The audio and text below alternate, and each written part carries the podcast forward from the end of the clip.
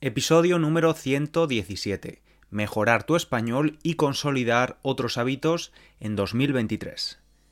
Hola estudiante, feliz 2023. Encantado de tenerte por aquí un año más. Ya van cuatro.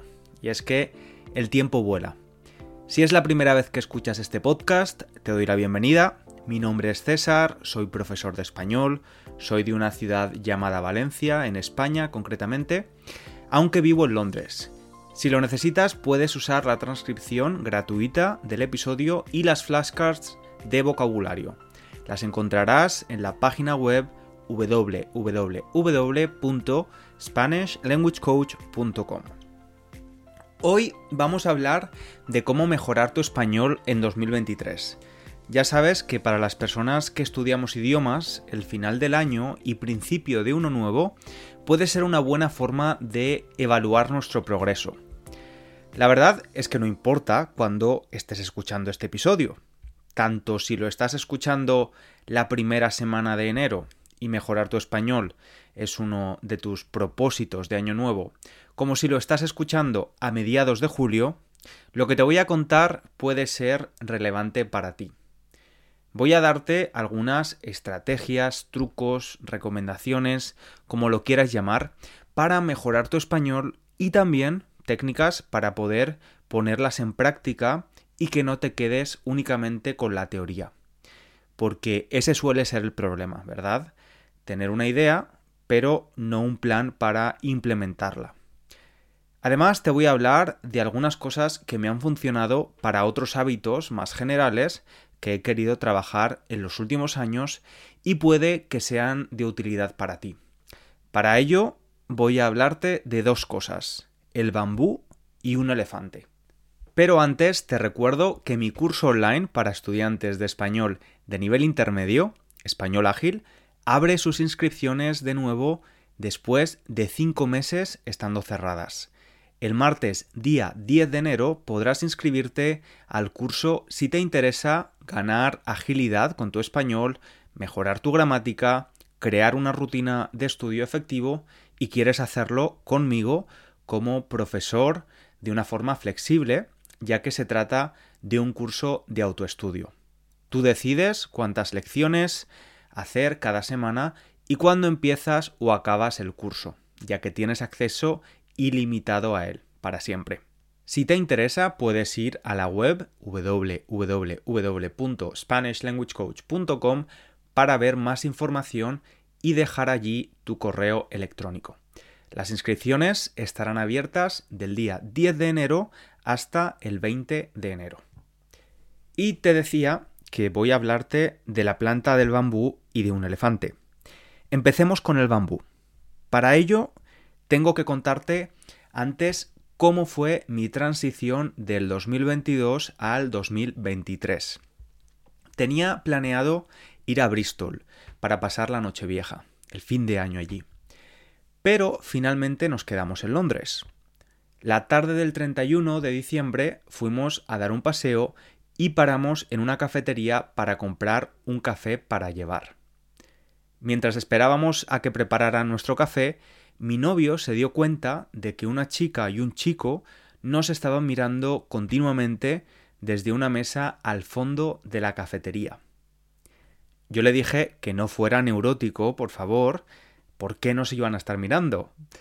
El caso es que cuando el camarero dijo Outlate y yo fui a por mi café, la chica se levantó de la mesa donde estaba y se acercó a mí. Yo pensé que quizás ella también estaba esperando su café y ese café con leche de avena era suyo y no mío. Le pregunté y me dijo que no. Luego me preguntó ella, Perdona, pero quería preguntarte algo. ¿Tienes un podcast? A mí se me iluminó la cara y se me puso una sonrisa de oreja a oreja. Esta oyente de este podcast me explicó cómo le había ayudado escucharlo durante este año. Y tú te estarás preguntando, ¿y qué tiene que ver esto con el bambú, César? ¿Cómo está relacionado? Bueno, espera, espera, no seas impaciente, que voy a explicártelo un poco más adelante. La historia continúa. Volvimos a casa cenamos y a las 11 de la noche, es decir, las 12 de la noche en España, hicimos lo que es tradicional en España, comer 12 uvas en los 12 últimos segundos del año. Un poco más tarde, a las 12 de la noche en Inglaterra, hicimos la tradición escocesa del first food, como es tradicional en la familia de mi novio. Un poco antes de medianoche salió de casa y al empezar el año tocó a la puerta y entró en casa con algo de beber, algo de comer y carbón para calentar la casa como manda la tradición. Brindamos con unas copas de Nozeco, la versión del Prosecco sin alcohol, y vimos los fuegos artificiales del centro de Londres por televisión. Por cierto, es la primera noche vieja desde que soy adulto en la que no he bebido ni una gota de alcohol. Y tengo que decir que es bastante agradable empezar el año fresco como una rosa y sin resaca. Antes de irme a la cama, a eso de la una de la mañana, vi una notificación diciendo que había nuevas valoraciones sobre este podcast y empecé a leerlas. Una de ellas me llamó especialmente la atención. Venía de Estados Unidos y quiero agradecer a la persona que la escribió en iTunes. Estaba en inglés, así que voy a traducir lo que dijo. Llevo un año escuchando este podcast. Francamente, cuando empecé estaba muy por encima de mi nivel, pero es bastante sorprendente volver a los primeros episodios y darme cuenta de que ahora puedo entenderlo todo. Los temas que se hablan serían fascinantes en cualquier idioma, desde relaciones hasta la economía, la historia, las películas, la música, la identidad sexual y todo lo demás. Realmente aprendes a cómo usar el idioma en las conversaciones cotidianas. Y no te leo este comentario para echarme flores, es decir, para hablar bien de mí. Te lo digo porque todo lo que te he contado tiene que ver con el bambú del que te hablaba antes. ¿Sabías que cuando plantas una semilla de bambú puede tardar hasta siete años en salir a la superficie? En el séptimo año puede llegar a crecer hasta 30 metros. Increíble, ¿verdad? Durante esos siete años la semilla está creciendo, pero no lo hace en la superficie, sino por debajo. Está creando unas raíces fuertes y sólidas para cuando al séptimo año pueda finalmente salir a la superficie y que las largas cañas de bambú se sostengan, estén fuertes. Esta metáfora me encanta y siempre la relaciono con cualquier objetivo a largo plazo. De hecho, unas cañas de bambú han sido el fondo de pantalla de mi teléfono durante tres años. El día 1 de enero finalmente lo cambié. Luego te cuento por qué. Lo queramos o no, usamos el teléfono muchas veces a lo largo del día y ese recordatorio visual me ha ayudado.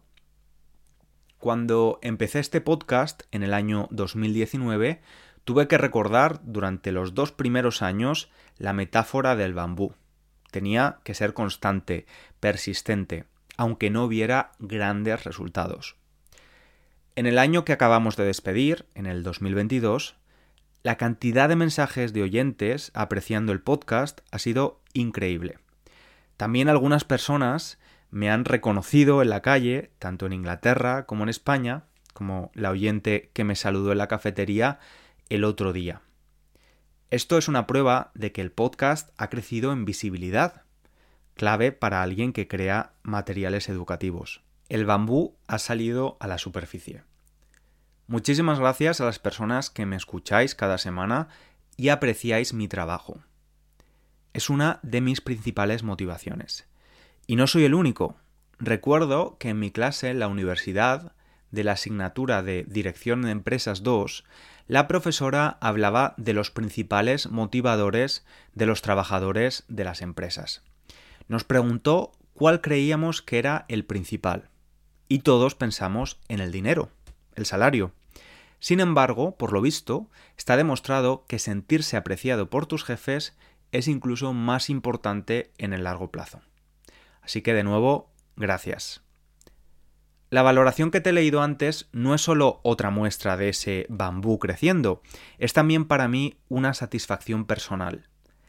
alguien ha descrito este proyecto exactamente como yo lo tenía en mente al principio de todo, en 2019. Además, y esto me hace especial ilusión, he conseguido atraer al tipo de estudiante que quería, a esa persona que sabe que el bambú tarda en crecer. Como ha dicho esta persona en su valoración, llevo un año escuchando este podcast. Francamente, cuando empecé estaba muy por encima de mi nivel, pero es bastante sorprendente volver a los primeros episodios y darme cuenta de que ahora puedo entenderlo todo. Ni una semana, ni un mes, ni tres meses. Lleva escuchando el podcast un año. El bambú tarda en crecer, pero lo hace. Esta filosofía es cada vez más complicada de aplicar en un mundo moderno de vídeos de menos de un minuto que nos dan trucos simples a cuestiones complicadas y de anuncios que nos prometen conseguir eso que tanto deseamos en poco tiempo y de una forma fácil. Esa valoración resume todo lo que quería de las personas que escuchan el podcast y también de los estudiantes de mi curso online. Dedicación, constancia, progreso y resultados, en ese orden. Espero que no importa cuál sea tu nivel de español en este momento o en qué punto estás de otro objetivo, tengas en cuenta que toma tiempo y que no tener resultados no quiere decir que no exista progreso. Y si te hablo de lo contento que estoy por ver resultados con este podcast, también te tengo que contar algo que no ha ido tan bien con mi proyecto educativo desde que empecé, mi canal de YouTube. Cuando en 2019 creé mi canal de YouTube, también lo hice con mucha ilusión y también teniendo en cuenta que tomaría tiempo. Invertí tiempo y dinero en un equipo semiprofesional, con cámara, focos, micrófono, software de edición. Y los resultados no han sido los esperados. Ya estamos en 2023 y no puedo decir que mis objetivos se hayan cumplido. Antes te decía que hay que esperar, que toma tiempo y que hay que ser constante. Pero también hay que ser realistas. Quizás la semilla que usamos al principio no era la correcta. Tenemos que aprender a diferenciar cuándo un objetivo requiere de más tiempo para prosperar y cuándo necesitamos pivotar y cambiar de estrategia.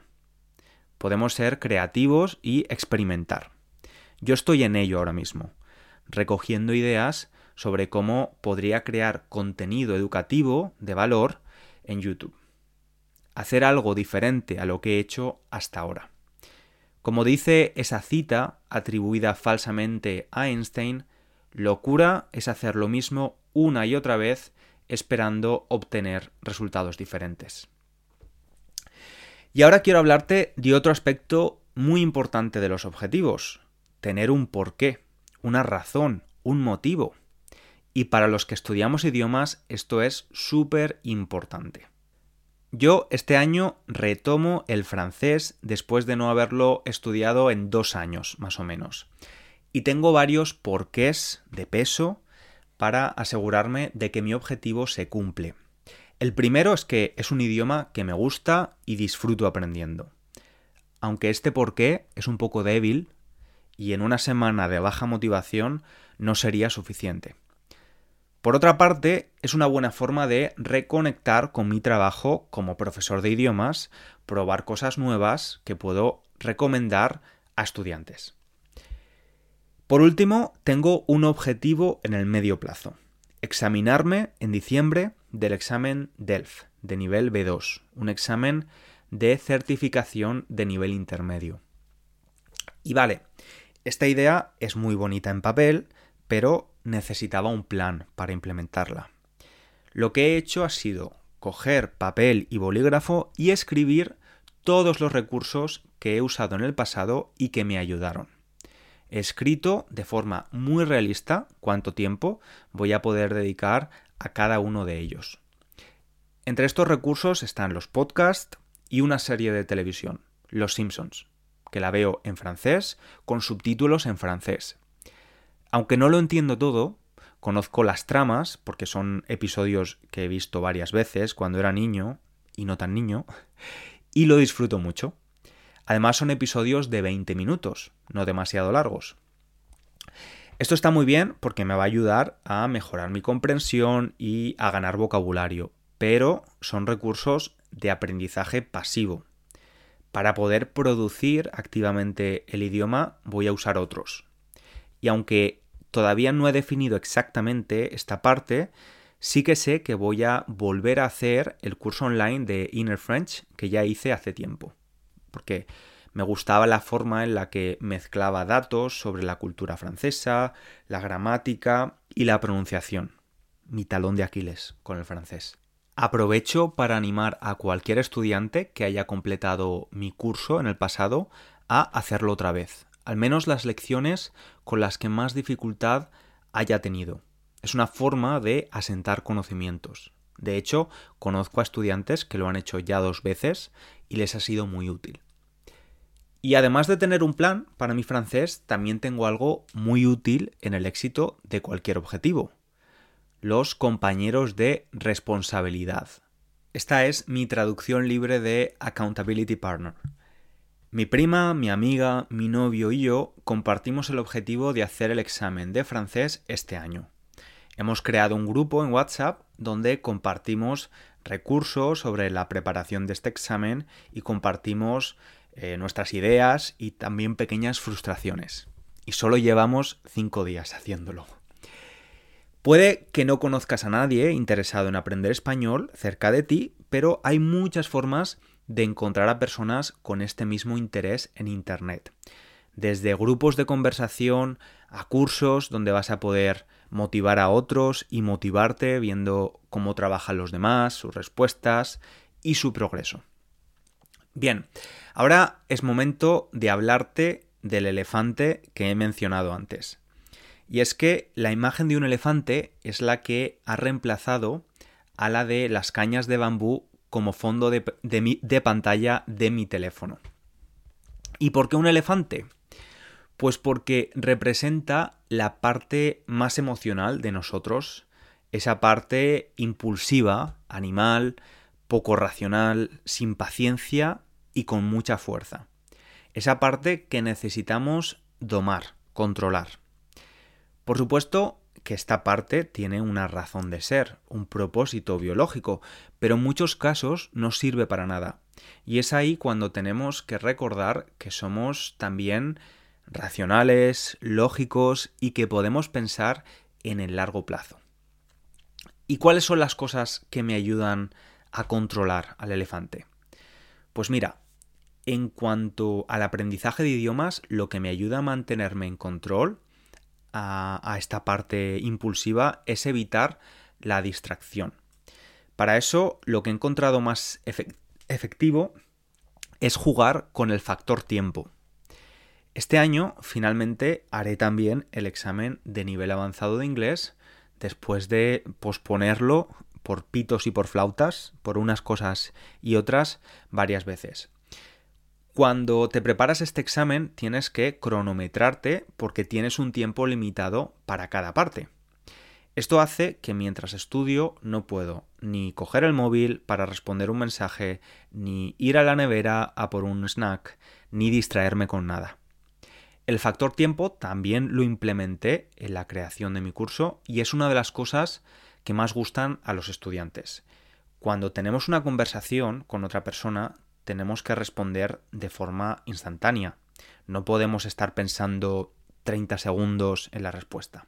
Este factor de estrés positivo está también presente en el curso con un cronómetro en la pantalla que ves mientras haces los ejercicios en vídeo. Por supuesto, no podemos ser tan estrictos con nuestro elefante. A veces hay que mimarlo un poquito, pero sabiendo que somos nosotros y no él quien está en control. Evitar tentaciones y distracciones mantiene al elefante tranquilo. Y te decía antes que además de consejos generales para la creación de hábitos es necesario tener recursos específicos que nos ayuden a implementarlos. Por eso te animo a descargar mi ebook o libro electrónico de forma gratuita. Se llama La Guía del Estudiante de Español y en ella encontrarás formas de progresar de manera efectiva con varios trucos, técnicas, recomendaciones. La puedes descargar en mi página web. Espero que te guste y que la pongas en práctica. Bueno, podemos concluir con que usar el principio del año como forma de iniciar nuevos proyectos está muy bien, pero realmente esta filosofía y todas las ideas de las que te he hablado se pueden aplicar en enero o en julio. Nunca es mala idea empezar.